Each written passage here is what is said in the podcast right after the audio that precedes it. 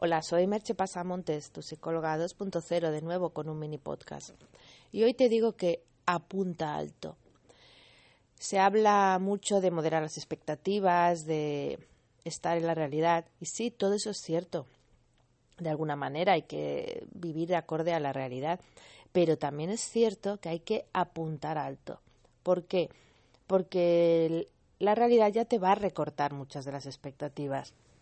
Entonces, si apuntas muy bajo, pues te vas a quedar muy corto. Es que es muy claro.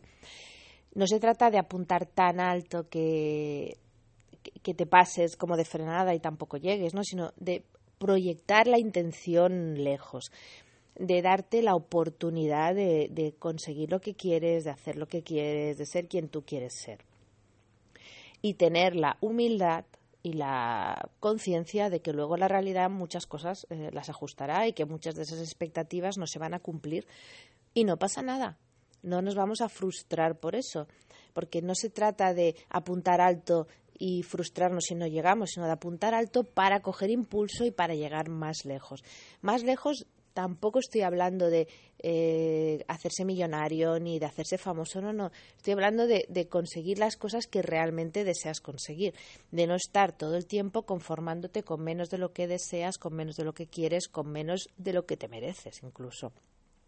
Entonces, el apuntar alto es más una, una manera de proyectar tu intención hacia un lugar lo más cercano posible a lo que realmente desees. De eso se trata.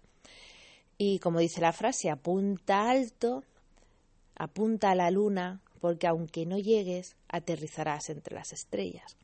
Así que pon esa intención fuerte a trabajar, lánzala hacia el futuro, lánzala hacia tus objetivos y verás cómo llegas más lejos.